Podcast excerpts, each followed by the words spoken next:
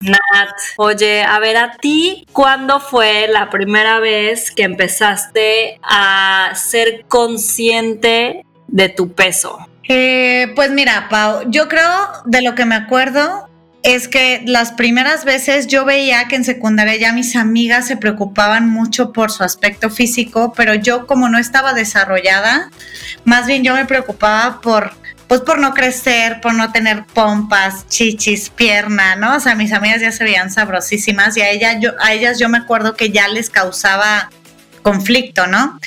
Y, y bueno, siempre fui como muy bueno, no siempre, porque ahorita ya no, pero fui muy petit. Y, te digo que cuando me desarrollé, que tenía como 17 años, de un día para otro subí como 8 kilos, ¿no? Y me acuerdo, la neta, Pau, el otro día estaba haciendo conciencia y yo creo que yo de los 17 a los 27 me la vivía a dieta. Está muy cabrón, ¿no? este, sí sé que nunca me metí como a ningún procedimiento, o sea, vamos, no tuve ningún trastorno alimenticio, gracias a Dios. Aparte me fascina comer, este, nomás sí probé todas las dietas, había así por haber la que te recomendaba la prima, la tía, la amiga, este, una nutrióloga, este, pero tal ejercicio, bla, bla, bla. Y honestamente no bajaba, yo sí recuerdo porque uno, era tanta la presión que yo creo que tu cuerpo no reacciona ante eso. Y dos, yo estaba en un tema como de cambios hormonales muy cabrón que mi cuerpo apenas estaba cambiando y se tenía que ajustar.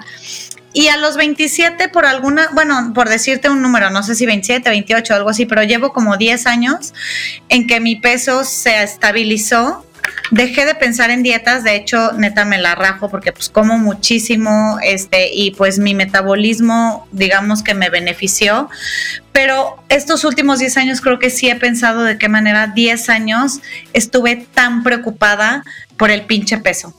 ¿Tú? Es lo que te iba a decir, o sea, al final, en ese momento eres puberta, o sea, tu cuerpo es raro, o sea, por naturaleza, o sea, empiezas a crecer más de unas partes que de otras y te empiezas a exigir desde ese momento que tienes que ser perfecta, tienes que estar flaca. Yo también me acuerdo que hice todas las dietas, me acuerdo de una dieta de la manzana que era solo comer manzana y es como, ¿por qué? ¿Por qué? O sea, neta probé muchísimas cosas y el tema de también querer que todo fuera como medio mágico, ¿no? De la noche a la mañana ya amanecer súper flaca y amanecer súper fit y es como ¿En qué momento nos estamos poniendo las mujeres esta presión, como dices, o sea, esta presión de tener un cierto, un cierto peso, un cierto cuerpo, una cierta talla y me encanta que en este episodio vamos a poder abordar este tema que yo creo que todas las mujeres han pasado por él o eh, han tenido alguna relación con el tema del peso en, en cuestión de un tema personal y todas hemos pasado por algo que, nos va a hacer mucho clic este episodio. Sí, yo creo que lo, vamos a disfrutar mucho, Pau, y sí, yo creo que todas las que nos van a escuchar en este arranque de temporada, este, de, de, de cierta medida, creo que algo les va a resonar. Así que, pues, arrancamos poner el mito sobre la mesa y descubrir las distintas caras de la moneda hasta llegar al hecho. Es un espacio donde dejamos en la puerta los juicios y hablamos abiertamente de temas tabú con los que crecimos social y culturalmente, como el sexo, la vida en pareja, finanzas, maternidad, carrera laboral, salud y bienestar. Nos acompañarán diferentes invitados, tanto especialistas como gente que a partir de su experiencia nos revelan una parte de su verdad. Somos Natalia Ferriz y Paola Reiner. Este espacio es para ti, para nosotras, para todas las que quieran caminar juntas del mito al hecho. Hola, bienvenidas a todas a un episodio más del mito al hecho. Hoy tenemos una mujer increíble como invitada que con tan solo 26 años ha logrado cosas de verdad increíbles. Es una mujer fuerte y decidida que transmite en cada mensaje que da tanto en sus personajes como en sus redes sociales, lo que ella es. Su historia es bastante particular. En su recorrido como actriz empezó desde niña y por ahí supimos que justo cuando estaba por cambiar completamente rumbo profesional, estudiando de hecho una carrera de diseño en Universidad Iberoamericana, ¿no? Le llegó la oportunidad de su vida al interpretar a Jenny Rivera en su bioserie, personaje que la catapultó a nivel mundial. Debido a ese personaje, tuvo un reto muy, muy grande a nivel emocional y físico. Tuvo que subir casi 30 kilogramos, ¿no? Y transformarse completamente, razón por la cual hoy nos acompaña y mucho más en el tema de mujeres donde tenemos que cumplir con parámetros, donde tenemos esta presión cada segundo, ¿no? Que respiramos y, pensamos que el concepto del peso determina gran parte de nuestra vida. Y bueno, con su experiencia, hoy hablaremos de eso, del mito de que el peso nos define. Bienvenida a Del mito al hecho, Samadi Sendejas. Gracias por estar aquí. Ay, no, qué bonita presentación te lo juro que casi lloro.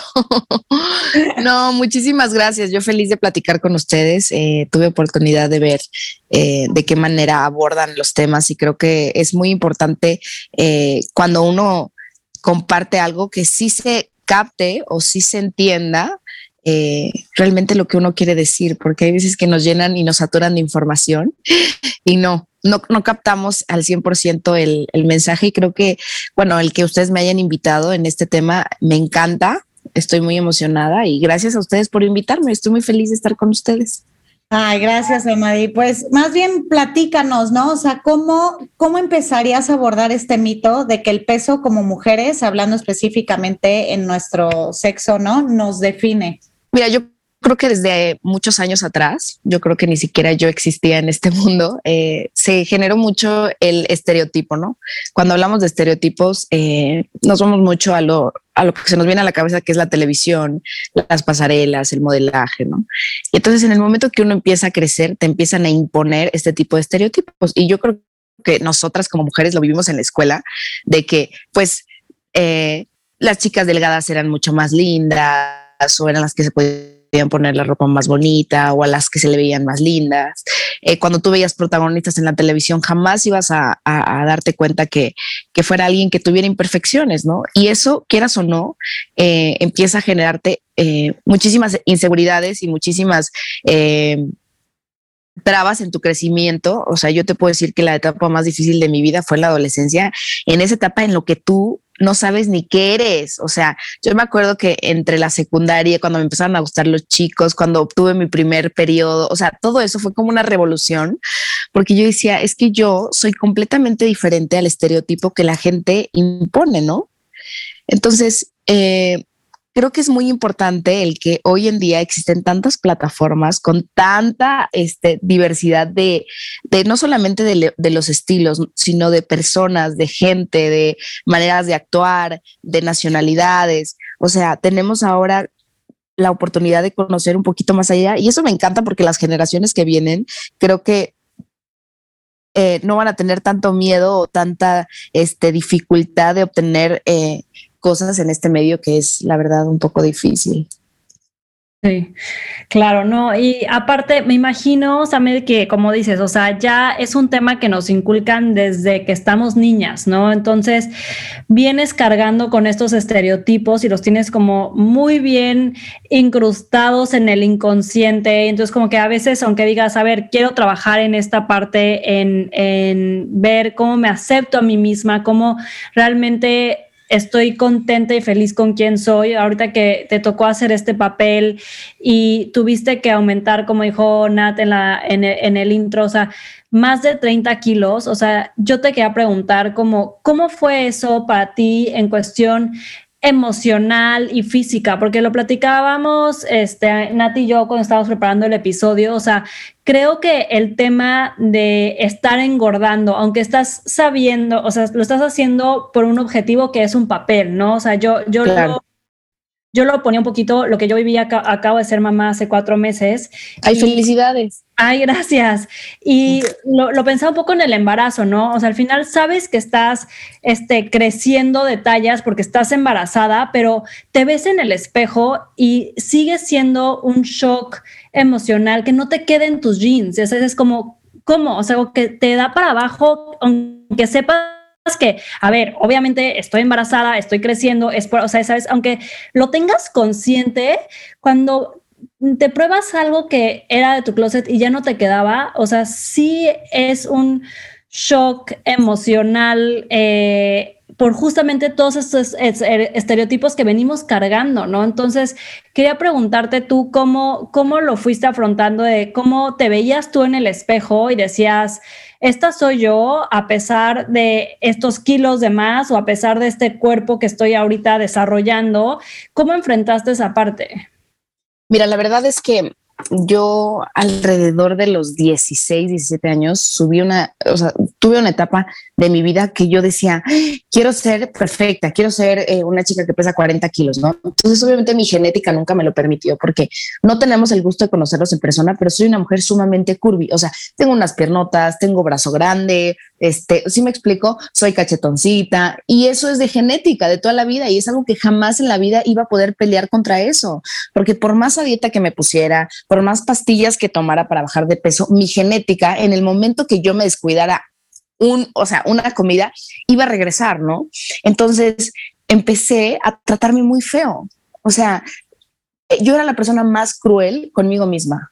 O sea, era todo el tiempo de estás fea, estás gorda, nadie te va a querer así. Entonces jugaba muchísimo con una inestabilidad emocional de seguridad. Imagínate dedicándome a lo que me dedico. O sea, realmente a mí todo lo que me decían pues me importaba y me afectaba demasiado. Entonces, incluso tuve parejas, o sea, me acuerdo que un novio me, deshizo de la autoestima porque me decía, es que tienes muy feo cuerpo. Y entonces imagínate, yo decía, es que no puede ser, yo quiero pertenecer a un, a un estilo porque yo amo actuar, porque yo amo tener este, eh, personajes, pero nadie nunca me va a aceptar como soy porque necesito tener estos estándares de belleza. Y era una lucha, o sea, yo llegaba y lloraba en mi casa y yo decía, que de verdad, mamá, ayúdame a dejar de comer. Entonces, fue una etapa que, que ahora con el paso del tiempo veo mis fotos y yo digo, Dios mío, estaba, o sea, la verdad, no, ni estaba gorda, ni estaba, pero era tanto también lo que pasaba en mi cabeza que es ahora lo que siempre trato de compartir en las redes sociales. No va a haber persona, nunca va a haber persona que te anime como tú lo puedes hacer. Sí, hay veces que tenemos ahora como tú lo compartes. Estoy en un parto. Fue justo lo que a mí me pasó en Jenny. Yo, yo tenía muchos, bueno, muchos amigos que me decían, Sama, ¿estás bien? Y yo no les quería decir del proyecto porque me daba mucho miedo de que algo pasara y se me cancelara, ¿no? Entonces yo no se lo compartía a nadie más que a mi familia.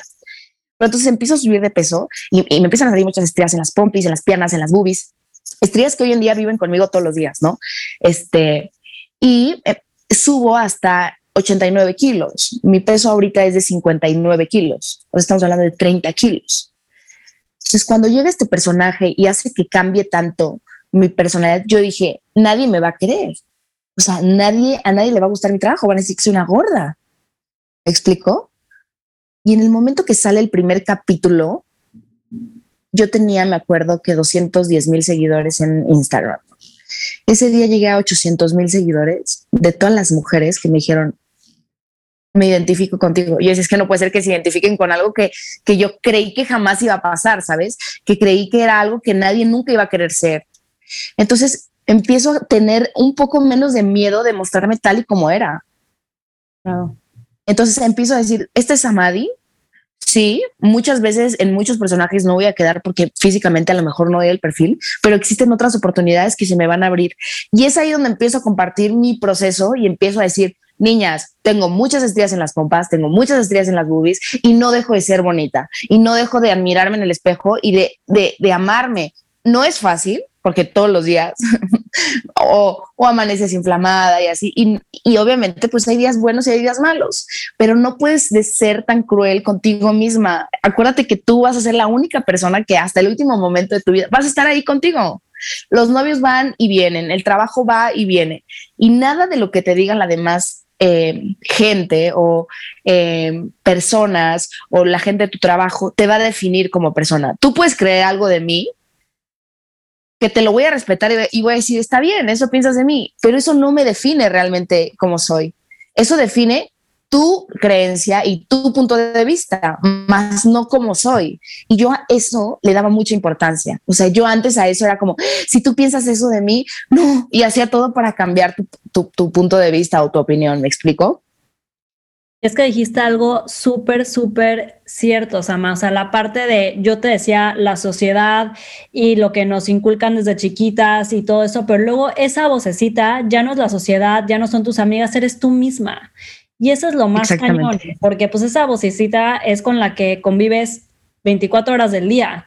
Entonces, me encantó que justamente dijiste, yo era la que me destruí, yo era la que me decía cosas que me dejaban en el suelo, ¿no? Entonces, yo creo que desde ahí, desde cómo cambiamos el chip y nos hacemos conscientes de esta vocecita, ¿cómo me hablo? ¿Qué me digo todos los días?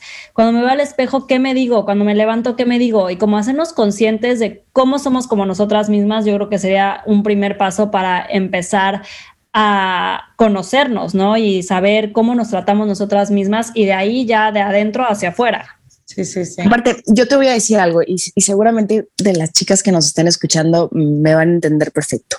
Hay veces que uno está en algún lugar, en algún restaurante, en el gimnasio, en el spa, y tú ves entrar a una chica y realmente no es muy bonita.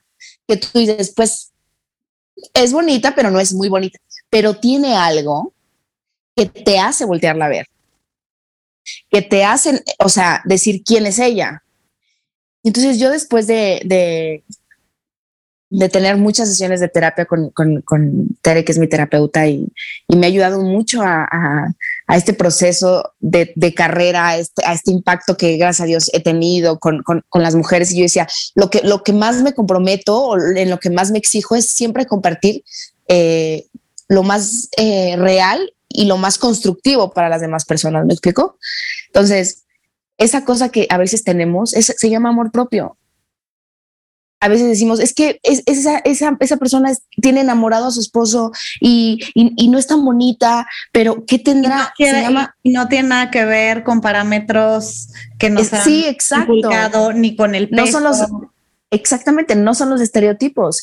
Y pasa que tengo amigas, de verdad tengo amigas hermosas, o sea, de verdad hermosas, y las ves y sufriendo por amor y llenas de inseguridades y cosas así, y te dices, ¿qué pasa? Si eres una hermosura de mujer, existe la gran diferencia de una tiene demasiado amor propio y dice, yo me merezco esto, y lo dejan claro. Claro. Y se lo deja claro a todas las personas. Ok, yo no soy a lo mejor lo que tú estás buscando, pero yo con todas las cualidades que tengo, creo que soy un, gran ser humano, ¿no?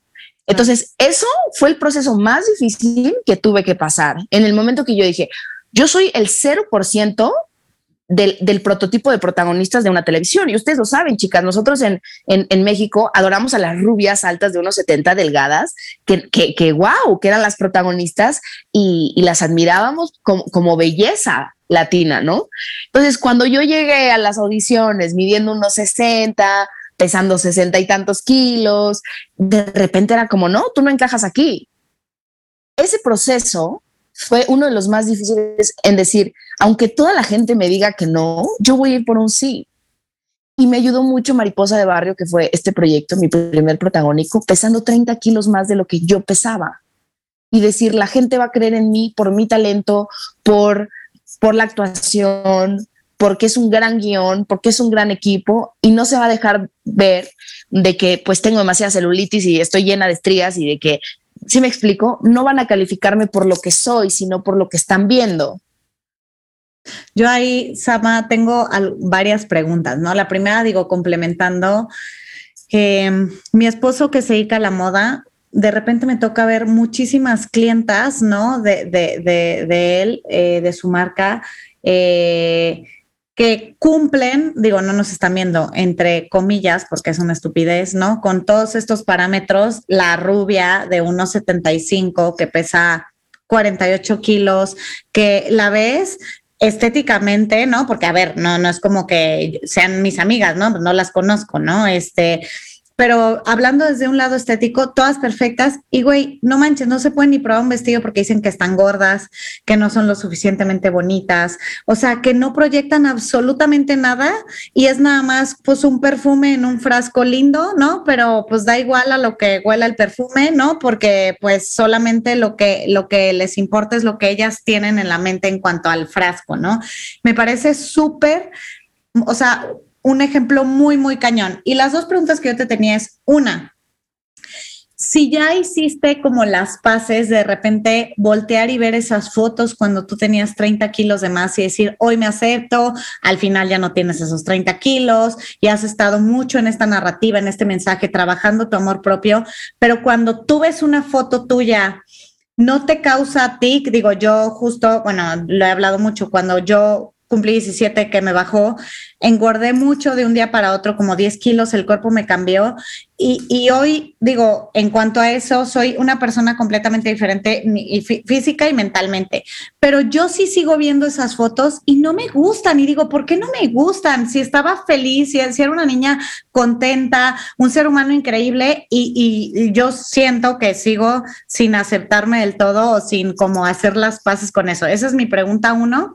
Y mi pregunta dos va un poco relacionada. Mi mejor amiga ha luchado con el peso la mayor parte de su vida y me decía que cuando más kilos de más tuvo, ella sintió hasta discriminación de este tema de la gordofobia y demás, de hasta cuando estaba en el aeropuerto y si le ayudaban a subir una maleta o no, ¿no? Si, o si estaba 20 kilos más delgada. Entonces, esas dos preguntas yo te las tenía a ti, Sama. Mira, este, bueno, la primera pregunta que me haces me recuerda a una sesión de terapia que tuve con, con mi terapeuta, donde me dijo, ¿qué le dirías a Sama de hace 10 años? ¿no? Porque yo llevo en esto 16 años. O sea, yo empecé a los 14 años haciendo mi primer novela, que fue un exitazo, que fue Patito Feo junto con Dana Paola. Y en ese momento me dan un premio a la mejor actriz revelación del año, ¿no? Entonces, desde ahí me cambió la vida, ¿no? Pero ahí era una niña, Ahí ni, me había bajado, ni tenía boobies, ni tenía pompis, nada, ¿no? Entonces, desde ahí empezó el maltrato hacia mi persona al 100%. O sea, yo todo el tiempo quería ser alguien más, todo el tiempo. Y entonces yo salía con alguien y yo jugaba a ser una personalidad completamente diferente. Yo decía, este tengo que ser perfecta y yo soy muy fea. Entonces, yo como soy muy fea, tengo que aparentar ser alguien más, ¿no?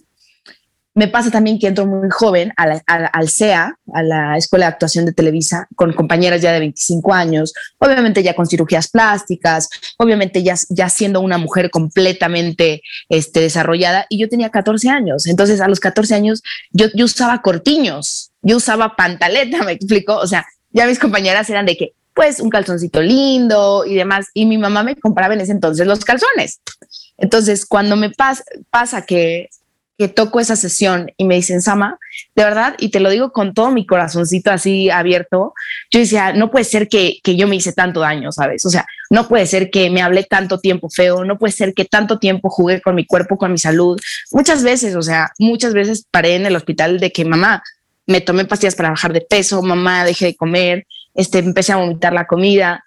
Entonces, cuando me tocó ver hacia atrás y ver que cada de esas cosas me estaban haciendo la persona que hoy en día soy y que soy cada vez más fuerte y que no me voy a derrumbar ni por 30 kilos que me tengan que poner para un personaje, ni cuando hice Mamba, que fue un, personaje de enemigo íntimo donde me tuve que rapar la cabeza para creer y sostenerme que soy, una, soy más que una cosa física, fue muy difícil. Entonces me decía mi terapeuta, ¿Qué pasa con esas fotos? ¿Qué pasa con esa Sama de hace seis años? Y yo decía, lo único que le hubiera, me hubiera gustado es poderla pasar mejor. Ay, y se me quiebra horrible la voz porque este siempre fue, fue un martirio el crecer, ¿no? Entonces yo decía, yo, yo solamente quiero estar linda. Y cuando me veo ahora a los 26 años y digo, solamente tenía 14 años y era tan cruel conmigo, lo único que me queda es agarrarme de ahí y decir, jamás en la vida me voy a permitir que nada ni nadie me juzgue por lo que soy o por cómo me veo, porque tengo tantas cualidades y tantos, em, tantas cosas que puedo demostrarle a la gente que soy, que no me define una talla, no me define este, el color de mi piel, o sea, todo eso hoy en día es una motivación a que si viene un proyecto, como lo acabo de, tener ahora en Netflix, que era la mala, la antagónica, y yo decía, es que imagínense, esta chica de 16 años súper insegura, hoy en día es la antagonista de, la, de una de las mejores series en top 10 de Netflix, y eso era para mí, no sabes, mucha gente lo ve a lo mejor como logro, logro actoral, y yo lo veía como un logro como, wow, nunca hubiera imaginado, ¿sabes? Entonces, eh, esa, esa es mi respuesta a, tu primer pregunta, eh, que, una de las cosas más bonitas que me pasó es poderme perdonar, ¿no? Todo lo que, que le hice en su momento a Samadhi de 16, 14 años.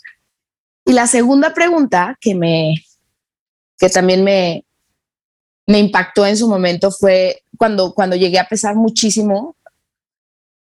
Cuando estoy pesando 89 kilos, sí, no te voy a mentir, me sentía mal físicamente, pero como nunca en mi vida me habían dado un protagónico, como nunca en mi vida había tenido un personaje tan importante internacionalmente, cuando llega este personaje a mí me dicen, lo único que tienes que hacer es comer y comer, y yo soy amante de la comida, o sea, yo le decía el otro día a mi mamá, le decía, mamá, es que yo no puedo andar con alguien flaquito.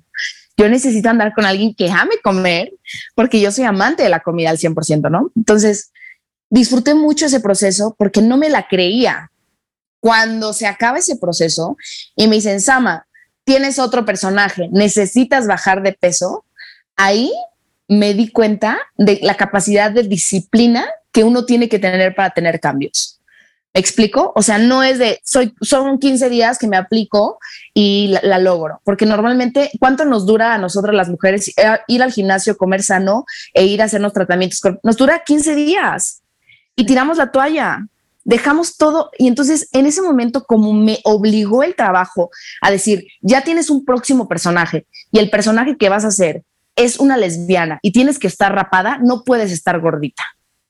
Entonces yo todos los días era de que necesito entrenar tres veces al día, necesito comer súper bien, no te comía un solo carbohidrato. Entonces, así como me disfruté bajar, perdón, disfruté subir, me costó bajar muchísimo, pero había un motivo que era otro personaje, ¿me explico? Entonces, como tal, el bullying no lo recibí de la gente que no me conocía, lo recibía de la gente que me conocía, pero no sabía lo que estaba haciendo. No sabía que yo iba a ser la protagonista de una serie este, internacional y no lo quería compartir porque tenía tanto miedo de que se me cebara o algo pasara que decidí no compartirlo. Pero sí me decían, estás en depresión, ¿qué te pasa? Te ves muy mal. Este, y yo, yo por dentro decía, es que si supieras lo que viene, te vas a desmayar, ¿no? Sí. Pero, pero creo que lo más importante de eso fue el después de mostrarme, porque no te voy a mentir, busqué terminando la serie mil opciones para hacerme en el cuerpo cirugías plásticas, este, tratamientos, y me dijeron, Sama, en la cantidad de gordura que tienes ahorita, si yo te hago una cirugía, lo primero corre riesgo tu vida. Y lo segundo, no vas a quedar como quieres. La única opción para salir de esto es que tú te apliques. Y fue la vez donde dije, wow, me demostré que neta sí podía lograr las cosas con puro esfuerzo, con pura disciplina. Obviamente soy amante de los tratamientos corporales amante de mi gimnasio, amante de la comida. Entonces, hoy en día como muy rico, hago mucho ejercicio y no, no dejo de que me vengan a imponer algo que no tiene que ver con mi genética. Y es que es cambiarte el chip, ¿no? O sea, hablabas tú justo que de, de, puberta tuviste temas con pastillas de bajar de peso, o sea, haciendo que a veces las mujeres queremos la inmediatez, ¿no? O sea, subimos de peso y queremos bajar de peso en 30 segundos, ¿no? Y justo es algo muy importante lo que dijiste y volviendo a mi tema, por ejemplo, del embarazo, igual, acaba, o sea, yo acaba de nacer Martina, ya quieres tener así de que el cuerpo que tenías... Cuadritos, sí. O sea, que eres bien, bien, este, como injusta contigo porque dices, oye, o sea, tu cuerpo justo pasaste por un proceso para ir engordando para ese papel. Tienes que pasar un proceso también para que baje y vuelvas a estar desde el proceso mental, emocional y físico, ¿no? Y es una cosa a largo plazo que luego estamos buscando soluciones rápidas porque ya te quieres ver, ya te quieres este, poner tus jeans que no te quedaban, eh, quieres como todo esto con esta, con esta inmediatez y ya empezarte a sentir, ver y verte flaca, que a veces caemos con más rápido una cirugía, más rápido y soluciones que a lo mejor largo plazo no son las mejores para nosotras mismas y al final no nos hemos cambiado el chip en la mente, ¿no? Que eso es lo más importante, porque aunque nos hagamos cualquier cirugía o nos hagamos cualquier cosa, si seguimos pensando o seguimos como con la, el, chip anterior, va a ser muy difícil hasta como habitar ese cuerpo, ¿no? Entonces, creo, creo que, que, que también es, es importante decir esta parte que es un proceso, como te costó subir, también obviamente el proceso para, para poder bajar, bajar de peso, ¿no? No, ¿sabes qué es lo más cañón? Que uno no entiende que la única persona que está ahí para ti eres tú. Sí. Entonces, imagínate todos los días levantarte y verte al espejo y pelearte, y pelearte, y negarte. ¿Cómo pretendes que llegue un hombre? Vamos a ponerlo un hombre porque las mujeres somos este, muy dependientes de estar en una relación, somos más este, condescendientes en el aspecto amor, ¿no? ¿Cómo pretendes que un hombre venga a decirte a ti todo lo que vales si tú cuando te paras lo único que transpiras es odio hacia tu cuerpo? Eso es algo muy importante y me lo decía mi terapeuta. ¿Cómo pretendes, Sama, que la gente venga a decirte, wow, Sama, eres hermosa, eres preciosa, te traten con respeto, no te sean infiel, cuando tú lo primero que te levantes dices, ay, qué asco de cuerpo. Muy heavy. Sí, hasta que está muy cañón. Misma, sí. Y, y sí, y, y, hablando ahorita de tema hombres y mujeres, justo también lo platicábamos Nati y yo, que también está muy cañón, como si es muy diferente el cómo ves a una mujer que sube de peso a un hombre que sube de peso. O sea, es más permisivo que un hombre esté gordo a que una mujer esté gorda. O sea, como que eh, el, el, o sea, al final esto también viene de conceptos de la sociedad y cómo nos han planteado, pero cómo este lo permitimos más o no, o no nos afecta tanto o no nos enoja tanto o no, ya sabes, y a las mujeres es como tienes que tener un cierto cuerpo, una cierta medida, este, una cierta talla, ¿no? Y, y, eso también está muy cañón y viene obviamente de, que vivimos en una sociedad machista desde ese punto de cómo eh, vemos a los cuerpos de cada uno, ¿no? Yo, yo tengo algo que siempre me ha dado muchísima curiosidad y es que cuando uno está en una relación y estás con tu pareja, con tu novio, con tu esposo, y, llega el momento de que tu esposo te es infiel o decide salir con alguien más o decide... Las mujeres, en lugar de enojarnos con el hombre, nos enojamos con la mujer. Ay, no manches. Sabes, espérate, Sama, justo en uno de nuestros episodios de la temporada anterior, te lo voy a pasar, es de los mitos de la, de la infidelidad con Dado Canales, y dice, güey, lo más cabrón de ese tema es que las mujeres van y le dicen a la vieja puta desgraciada, la quieren y así, güey, el que tenía el compromiso con ustedes era el güey, totalmente, la mujer, ¿no? totalmente a mí me pasa, yo, yo empecé a hacer algo en mis redes sociales, que si ustedes tienen oportunidad de seguirme, yo no las sigo, pero yo ahorita terminando esta ah, llamada, las voy a empezar a seguir. bueno, yo, yo empecé una red de emprendimiento femenino. A mí y a mi mamá, nosotros somos este, una familia de casi puras mujeres. Los hombres siempre han decidido tirar la toalla, siempre. En mi familia yo no tengo referencia de un hombre que diga, me aviento el paquete, tengo hijos y me lo aviento siempre. Entonces a mi mamá me, le tocó ser este, la mamá que hacía tres turnos, este, mi mamá fue, daba clases de spinning, o sea, de todo. Entonces yo tengo el ejemplo de mi mamá muy claro. Cuando yo me las empiezo a ver súper cañonas, que no empiezo a tener trabajo, me toca irme a Estados Unidos a trabajar de mesera, este, llegué acá a México, trabajé de decano, o sea, yo hice de todo, de todo, de todo, de todo, de todo.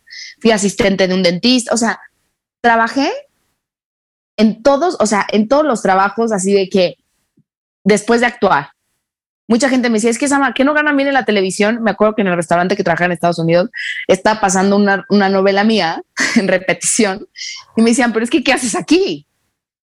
Entonces, ¿a qué iba con todo esto? En mis redes sociales tengo un, un lanzamiento que hice que se llama el emprendimiento femenino. Todas las semanas yo comparto un emprendimiento de alguna mujer que sin el apoyo de un hombre emprendió un negocio, ya sea pulseras, ya sea sombreros, ya me tocó recomendar a una nutrióloga, ya me este, tocó recomendar este, a, una, a una chef, y son mujeres que emprendieron solas. Y creo que algo que tenemos que empezar a hacer ahora es a no vernos como competencia.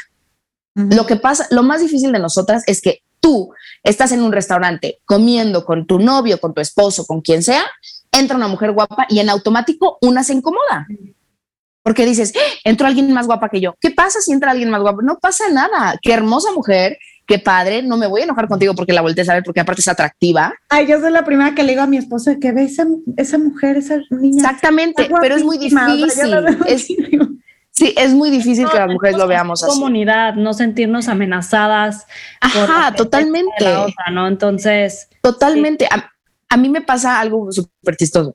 El el 90% de la gente que me sigue son mujeres, ¿no? Entonces, este, luego recibo comentarios que yo digo, de verdad una mujer le escribía, o sea, te juro por mi vida, por mi abuela, que es el amor más eterno que he tenido, que jamás en mi vida yo gastaría tiempo en agarrar mi celular y escribir cosas horribles hacia, otro, hacia otra mujer.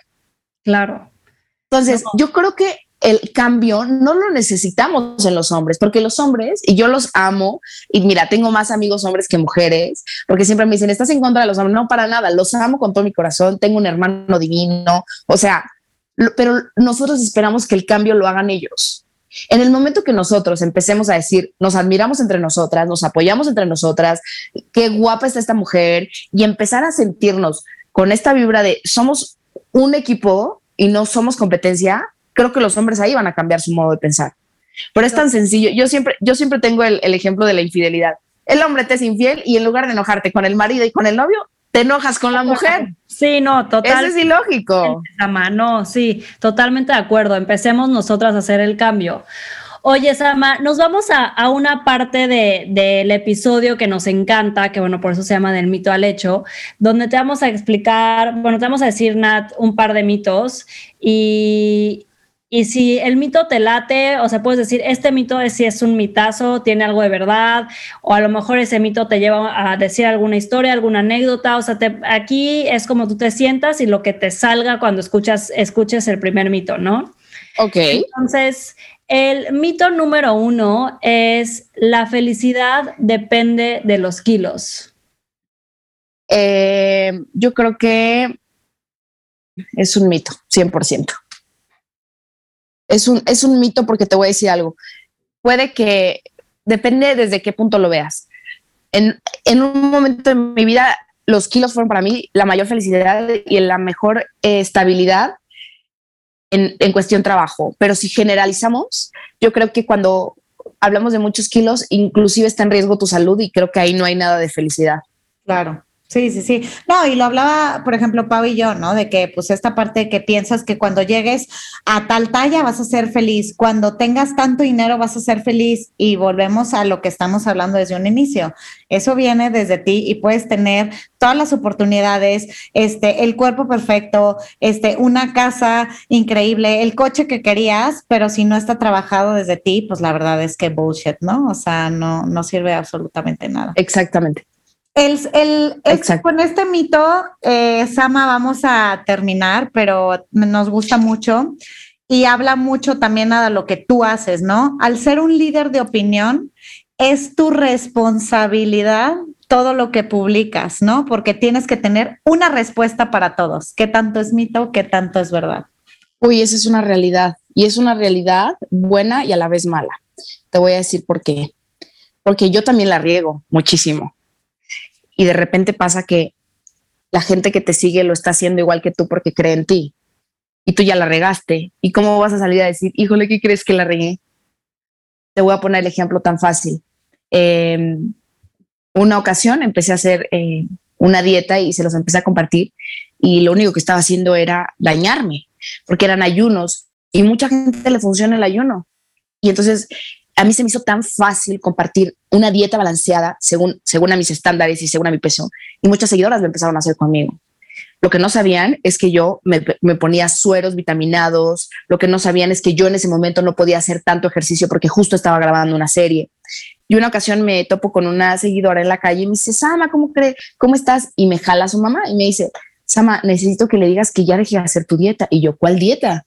La que tú compartes. Y yo, no, pero es que esa yo la estoy haciendo. Sí, pero la compartes y mi hija la está haciendo y tiene 16 años. Hijo, sí. Y ella ya no quiere comer en las noches y quiere hacer ayunos de 18, 20 horas. Cuando a mí eso, ella me lo dijo, yo hoy en día, si tú te metes a mis redes sociales, jamás en la vida comparto algo sin estar con un profesional. Prefiero decirte, fui con este doctor y que este doctor te diga cómo, cómo me fue y cómo hacerlo a tu medida y a tus eh, necesidades a yo compartirlo.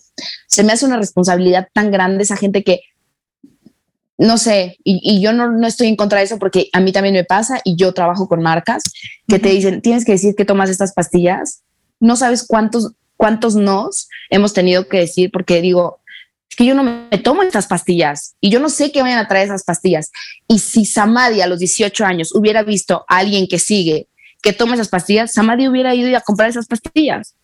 Claro. Entonces, creo que tienes una responsabilidad muy fuerte de saber qué compartes, cómo lo compartes y que no se te olvide que la gente que te está viendo es gente que cree en ti. Porque yo me imagino que a ustedes les ha de pasar de que luego se meten a Instagram y dices, ay, por favor, qué vendida. Claro, ya. O sea, se ve cuando sí y se ve cuando no, pero sí, exactamente. Sí es una responsabilidad muy, muy, muy grande.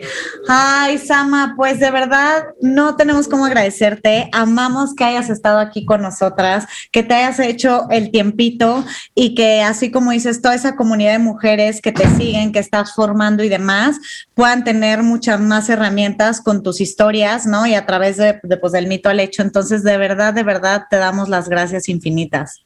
No, yo les quiero agradecer a ustedes porque creo que es lo que hoy en día necesitamos, el, el que más mujeres eh, nos unamos y que compartamos realmente lo que pasa y cómo pasa real, ¿sabes? Entonces, yo, este, pues agradecidísima a todas las chicas que lo están escuchando porque lo voy a compartir mucho en mis redes sociales. Gracias por escucharnos. Este, no se pierdan eh, esta maravilla de podcast porque creo que hablamos desde el corazón y que lo único que queremos es compartir cosas bonitas y, reales también, y reales, exactamente. también. Todo lo real. Ay, Sama, gracias. Obviamente, pues, ¿qué les digo? Ya aquí no aplica el sigan a Samadi porque, pues, los que nos están escuchando, o sea, la que tiene tres punto y cacho millones de seguidores, pero eh, sigan de, arroba el mito al hecho. Eh, y bueno, si les gusta el episodio, ayúdenos a compartirlo, a llegar a muchas más mujeres y nos vemos el próximo miércoles en el siguiente episodio de Del mito al hecho.